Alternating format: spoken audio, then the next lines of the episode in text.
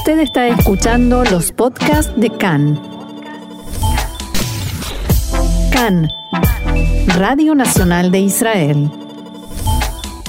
Continuamos aquí en CAN, Radio Reca en español, Radio Nacional de Israel, y en nuestro programa nos tomamos el momento para la reflexión, para pensar un poco más allá de la actualidad, de las noticias, de las urgencias, y para eso contamos con la valiosa ayuda de Sabrina Falikov, licenciada en Psicología Clínica. Hola Sabrina y gracias por estar una vez más con nosotros.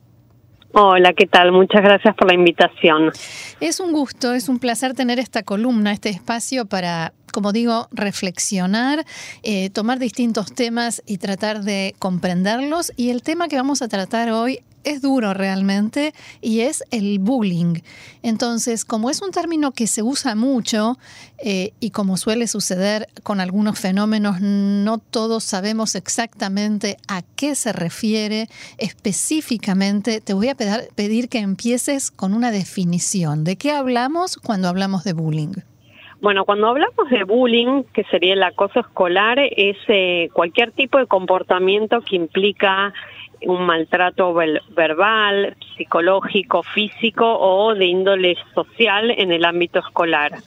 Eh, se manifiesta a través, a través de diferentes conductas, ¿sí? puede ser la agresión física o verbal, intimidar al otro, excluirlo, aislarlo socialmente, eh, hablar mal o estimular el maltrato, eh, hablamos de un hostigamiento intencional y continuado, ¿sí? Es algo repetitivo, no es que aparece una sola vez. Claro. Eh, se busca alguien específico como víctima y hay un desbalance del poder, ¿no? Está el sometidor y el sometido. Mm.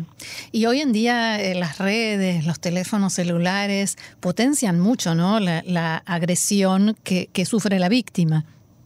Sí, tenemos que ser conscientes de que el acoso escolar es un problema social, ya pasa a ser más allá del ámbito escolar, es de toda la sociedad, ya que tiene diferentes contextos, ¿no? Fuera del área escolar. Está el, ciber, el ciberbullying, por ejemplo, ah. eh, existen las bromas que se dan por teléfono, ¿no? Y muchos eh, hacen acoso a través del WhatsApp, mandando mensajes eh, muy agresivos. Hmm o sea, va más allá de, del ámbito escolar y va más allá de lo que se ve, ¿no? Hay, hay algo como que está callado. Y, la posibilidad de fotografiar y de filmar eh, también eh, aumenta mucho, digamos, la, la creatividad mal usada. Claro, hoy con el tema de la tecnología está mal usada, digamos, en ese sentido, ¿no? Eh, y bueno, tenemos al agresor, digamos que suele ser alguien que carece de empatía, ¿no? Tiene un temperamento muy agresivo, eh, con deficiencias en habilidades sociales, ¿no? Inhibe el sentimiento de culpa, no le da culpa, por eso es reiterado y lo sigue haciendo.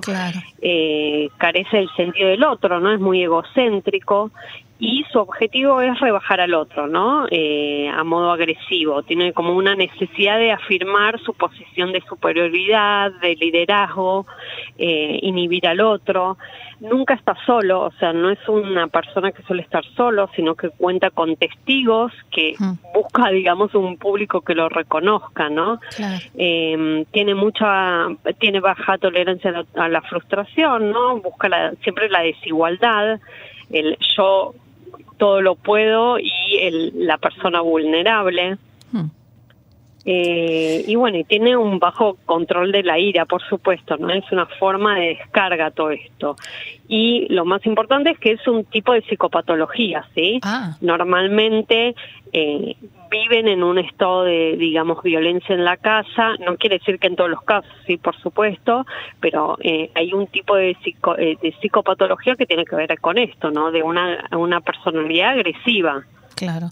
Ahora, me imagino que así como el agresor tiene sus características, para que una persona sea víctima de un bullying, también tiene que responder a ciertas características, ¿no? Sí, sí. Y bueno, la víctima es como el contra, la contracara, ¿no? Mm. Eh, tiene baja autoestima, es inseguro, eh, tiene alguna desigualdad, ya sea física o social, a veces hasta económica. eh, suelen ser tímidos, callados, eh, habitualmente no manifiestan verbalmente lo que les está pasando y hay una baja habilidad de, de, liderazgo, ¿no? De retraimiento, están como muy ensimismados. Hmm. Y esto me lleva a la siguiente pregunta, porque si la persona que está sufriendo bullying es una persona callada, ensimismada, tímida, que no manifiesta lo que le está pasando, ¿qué parámetros, qué cosas nos pueden servir para detectar a alguien que está pasando por semejante experiencia y evidentemente necesita ayuda? Sí, yo te voy a nombrar algunas que son muy importantes a tener en cuenta, no quiere decir que siempre se den todas, pero sí mm. la mayoría, ¿no? Hay, por ejemplo, hay cambios de humor bruscos, eh, la persona que es agredida sufre de mucha irritabilidad, ansiedades, eh, angustias sin motivos, ¿no? Pasan de un estado a otro, por eso el cambio de humor, ¿no? De repente están enojados con el mundo por todo lo que les pasa y pasan a un estado de mucha angustia. Eh, hay un abandono de, las cosas que les causa placer, ¿no? Dejan de participar de actividades lúdicas o recreativas que siempre le han gustado, ¿no? Claro, para no exponerse. Exacto se encierran no solo en su cuarto, digamos, no solo hay un encierro físico, sino también un, un encierro del mundo exterior, ¿no? Dejan de comunicarse con los con los demás, ¿no? Pasan a, a, estar más ensimismados que antes. eh, en muchos casos se dan trastornos del sueño, ¿no? Pesadillas, el no poder dormir, ¿no? Muchas ansiedades. Eh, ponen excusas para no ir al colegio, no quieren eh, ir al colegio y exponerse a esa situación. Eh, hay bajo rendimiento en el colegio, que a veces esto salta en los colegios, entonces los, son los maestros, digamos, que se comunican con los padres para hacer saber esto y, y ahí se, se, se, hace saber esta situación, ¿no? A través del bajo rendimiento el padre se da cuenta que algo está pasando. Eh, y hay algo que es muy particular, que a veces los padres pasan por alto, y repito, no quiere decir que si pasa esto esté pasando eh, el acoso, pero pierden cosas o vuelven con algunas cosas rotas, ¿no? Y esto tiene que ver con la violencia que, que a veces sufren, ¿no? Esto puede ser un signo. Exacto, uno de los signos pueden ser eso, ¿no? Que el acosador dañe tu, la pertenencia de la víctima o la tome como propia porque cree, tiene ese poder de creer que es de él, que le pertenece. Y obviamente están las señales físicas, ¿no? Moretones, heridas. Ahora, a veces eh, pasa que el acosador obliga a su víctima a hacer algo, a, eh, hacer cosas con las que quizás ni siquiera esa persona está de acuerdo o que nunca había hecho antes. ¿Eso también puede ser una señal? Sí, pero es más callada es más silenciosa. Ah. Lo que yo te, te mm, describía ahora son, digamos, cuestiones que se dan más visualmente, ¿no? El trastorno del sueño, eh, a veces, no te lo mencioné, pero a veces hay trastornos de la alimentación que se pueden llegar a dar, digamos, son cuestiones más visibles. Esto no se cuenta, mm. digamos, que el acosador haga que la víctima haga determinadas cosas, no es que alguien lo puede ver, ¿sí? Puede ser en silencio, alguien le puede mandar un mensaje por por eh, WhatsApp y decirle tenés que hacer tal cosa, pero nadie se entera, ¿sí? Es más callado eso. ¿Cómo se hace para ayudar a una persona que tiene un problema pero no lo cuenta, que está siendo acosada pero no lo dice y, y, y además lo quiere esconder, lo quiere tapar para no complicarse más con las personas que lo están acosando? Sí, mira, por lo pronto y algo que se está dando en los últimos años y de hecho nosotras haciéndolo en la radio es una forma de prevención, ¿no? La prevención se está dando hace muchos años, se está hablando del tema bullying, el tema del bullying, del acoso escolar, no es algo actual, es algo que se hace muchos, muchos años de diferente manera y, se empezó a hablar ahora, ¿sí? Pero hay una prevención. El hablar de, sobre eso hace que eh, digamos, estemos atentos a determinadas cosas como las que te mencioné antes. Es muy importante el trabajo en el colegio, ¿no? Que dentro del entorno escolar se fomente la integración, la educación moral, la empatía comunicacional, eh, aumentar la cohesión grupal, mejorar la resolución de conflictos dentro del aula. Si, por ejemplo, el maestro ve que hay muchos eh, problemas, porque eso se ve dentro de un aula, el poder hacer charlas, ¿no? El poder charlar con las personas eh, por separado y también hacer grupos de apoyo. Eh, por supuesto que es muy importante el apoyo familiar, ¿no? El hablar con la víctima, el dar lugar a que hable sobre sus emociones, que haya una escucha, eh, que la víctima sienta confianza, ¿sí? Porque algo de la, de la consecuencia del bullying es que la víctima pierde confianza con el otro, ¿no? Mm. Entonces, eh, el poder generar un espacio de contención, de apoyo, de, de asumir, digamos, lo que está pasando y darle lugar a lo que está pasando. Eh, eso sería como empezar a ayudarlo. Y mencionaste las consecuencias. ¿Cuáles pueden llegar a ser las consecuencias de este fenómeno? Y otra cosa, perdón, eh, antes de, pasar a las consecuencias, es obviamente el apoyo psicológico, que ah, ayuda a reducir la sintomatología, eh, ayuda a habilidades sociales adecuadas, aumenta la capacidad de resiliencia, ¿no? Mejora la autoestima y las habilidades comunicativas, porque, digamos, más allá de lo que le está pasando a la víctima, hay de base una imposibilidad de comunicar lo que le pasa. Mm. Y en cuanto a tu pregunta sobre las consecuencias, eh, bueno, el acoso escolar puede generar diferentes trastornos psicológicos.